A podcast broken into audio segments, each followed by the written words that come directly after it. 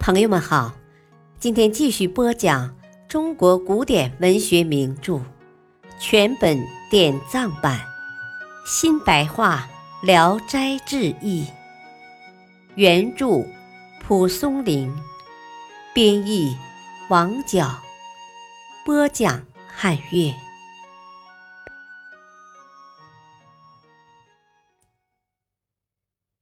卷一。三生有个姓刘的举人，能记得前身的事情。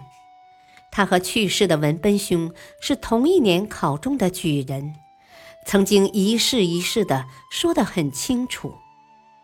第一世是做官的，有很多过失行为，六十二岁就死了。魂魄刚一见到阎王的时候。阎王用退职官员的礼节接待他，赐给他座位，给他茶水喝。他溜了一眼，看见阎王的茶杯里茶色清而透明，自己的茶杯里好像浑浊的黄酒。他暗自怀疑，这是不是迷魂汤呢？趁阎王旁视的机会，拿起茶杯倒在桌脚底下。假装已经喝尽了。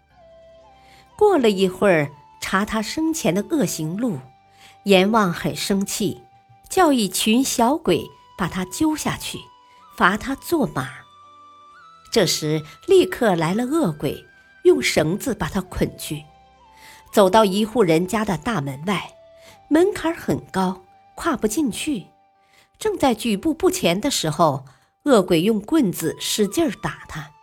他疼痛难忍，就撂一个蹶子，自己一看，身子已经趴在马厩里了。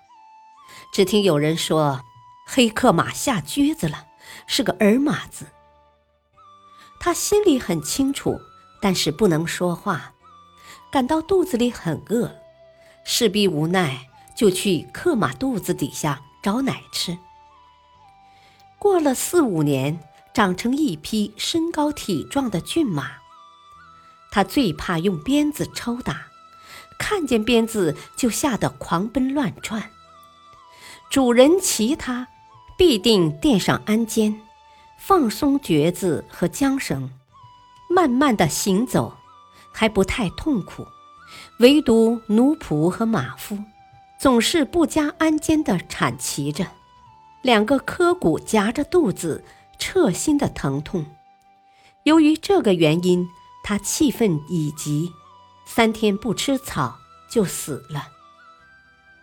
他回到阴间，阎王查他受罚没有满期，谴责他逃避惩罚，扒了他的皮，罚他做狗。他心里很懊丧，不想往前走，群鬼七手八脚的揍他，他疼极了。就逃到荒郊野外，心想不如死了好，就气愤的想要跳下悬崖绝壁，但是跳也跳不起来。看看自己的身子已经趴在狗洞子里，母狗正在舔着它的胎毛，而且微傍着身子护着它，这才知道又托生在阴间了。稍微长大一点。见了屎尿也知道肮脏，闻着却有一股香味儿，但却立志不吃它。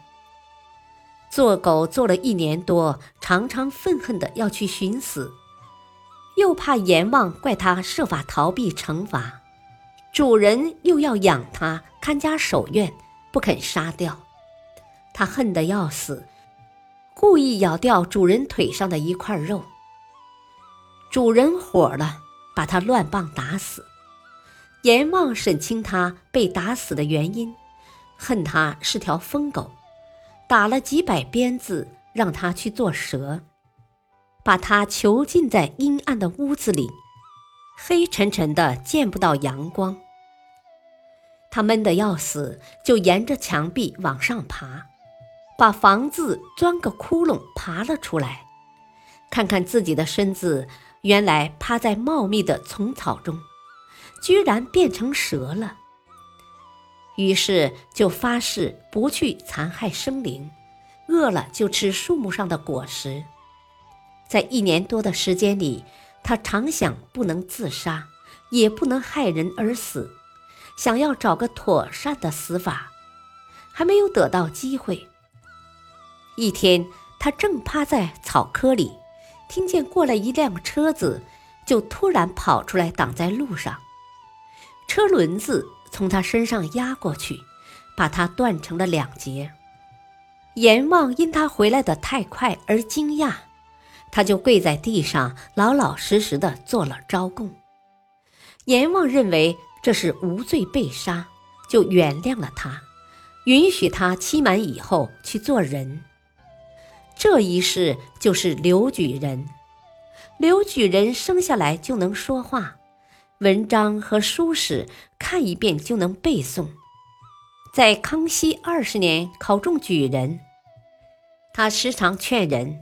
骑马的时候必须垫上厚厚的鞍肩，否则两条腿夹着肚皮的刑罚比鞭子抽打还要痛苦。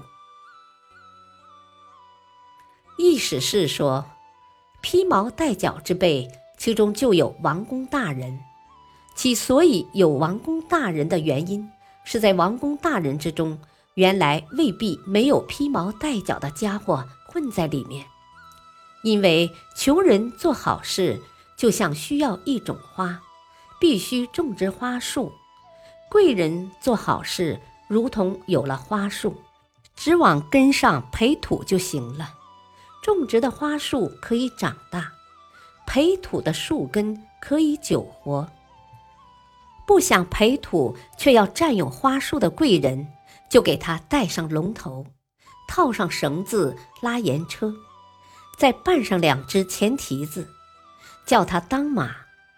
他不醒悟，就给他吃屎喝尿；受人烹饪宰割，叫他做狗。再不醒悟，就给他披鳞戴甲，葬到鹤冠的肚子里，叫他变成蛇。感谢收听，下期播讲鬼哭。